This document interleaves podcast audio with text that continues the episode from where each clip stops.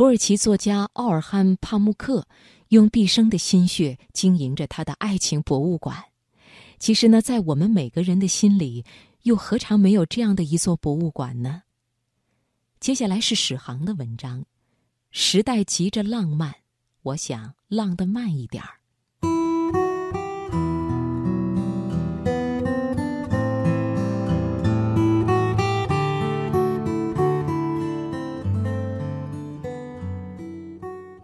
先给大家讲一个故事：有一只猫头鹰在家里没事干，他想，我今天该干什么呢？他决定给自己泡一壶眼泪茶。眼泪茶怎么泡呢？就是坐在安乐椅上，把一个茶壶的盖子打开，让茶壶对着自己的下巴，然后就开始想一些会让自己流泪的事情。比如一支铅笔掉到沙发后面找不到了，比如一首好听的歌却没人想得起来，比如准备了一顿晚餐，但是没有人回家。他想着一件又一件被自己忽略的伤感的事情，眼泪就一滴一滴慢慢的落下来，最后，他便有了一壶眼泪，烧开之后泡茶。就喝到眼泪茶了。我当时看到这个漫画的时候很喜欢，我想这是给自己的一个提醒。有时候，生活中会有一些瞬间，他们是眼泪茶的来源。我想，我的眼泪茶和浪漫有关。有一部老电影叫《战地浪漫曲》。故事发生的时间是从第二次世界大战到和平年代这个时期。主人公萨莎是一个营地里的小兵，他很崇拜营长，因为营长有一个当卫生兵的女朋友，长得很漂亮，是他心目中的白雪公主。他很想跟白雪公主说话，但是从来不敢。直到军队要发起总攻的那一天，所有的人都有可能牺牲。他才鼓起了勇气，对这位白雪公主说：“马上要冲锋了，我必须来向您告别。我一直非常喜欢您，可我不知道您的名字。我叫溜巴。好的，溜巴，我叫萨莎。祝您和营长幸福。”他说完这句话就去冲锋了，但是很幸运，他并没有牺牲。多年之后，退伍的他经过一个农贸市场，听到一个女人在叫卖油煎包。那个女人就是溜巴。他看到溜巴过得并不好，便决定去帮助她。但是后来发生的事情却很狼狈。《战地浪漫曲》其实是一部让人很难过的电影，它说明了一个道理：当你有这点浪漫，却又没有及时忘掉的话。余生将一直为这点浪漫埋单。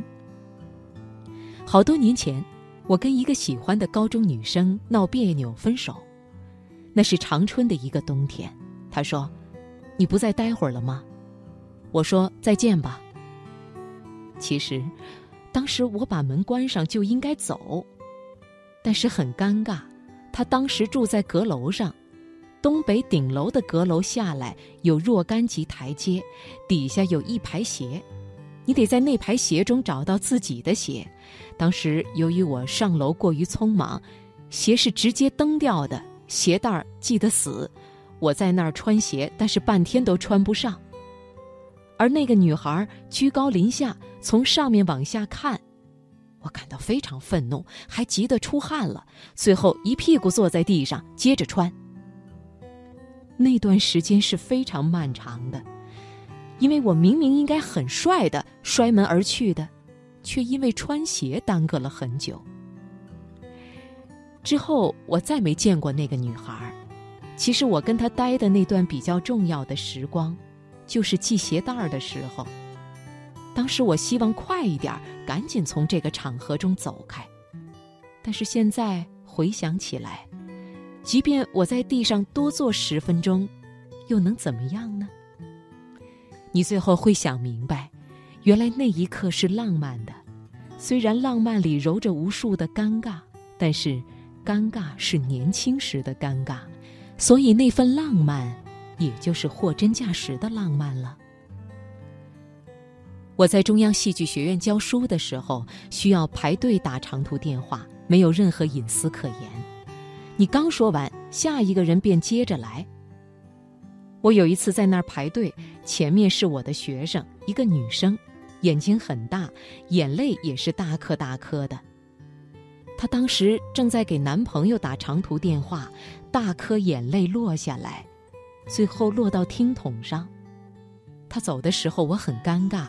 我真希望自己是一名警察，或者是有一双白手套，像法医一样戴起来。但是我没有。我当时抓着一个很湿的座机听筒，沾着我的学生的眼泪，然后接着打一个顿时显得平庸无奇的电话。前一段时间我去外地做讲座，跟几个当地的朋友一块吃饭，突然。一个女孩哭了，哭到什么程度？她的一对假睫毛掉到了桌子上。我不知道如何是好，便拿一张干净的餐巾纸把假睫毛包上。第二天，我打电话问他假睫毛还要不要，我可以给他留在前台。他说不用了。然后，我就把它们带回了家。有一本小说叫《纯真博物馆》，这对假睫毛。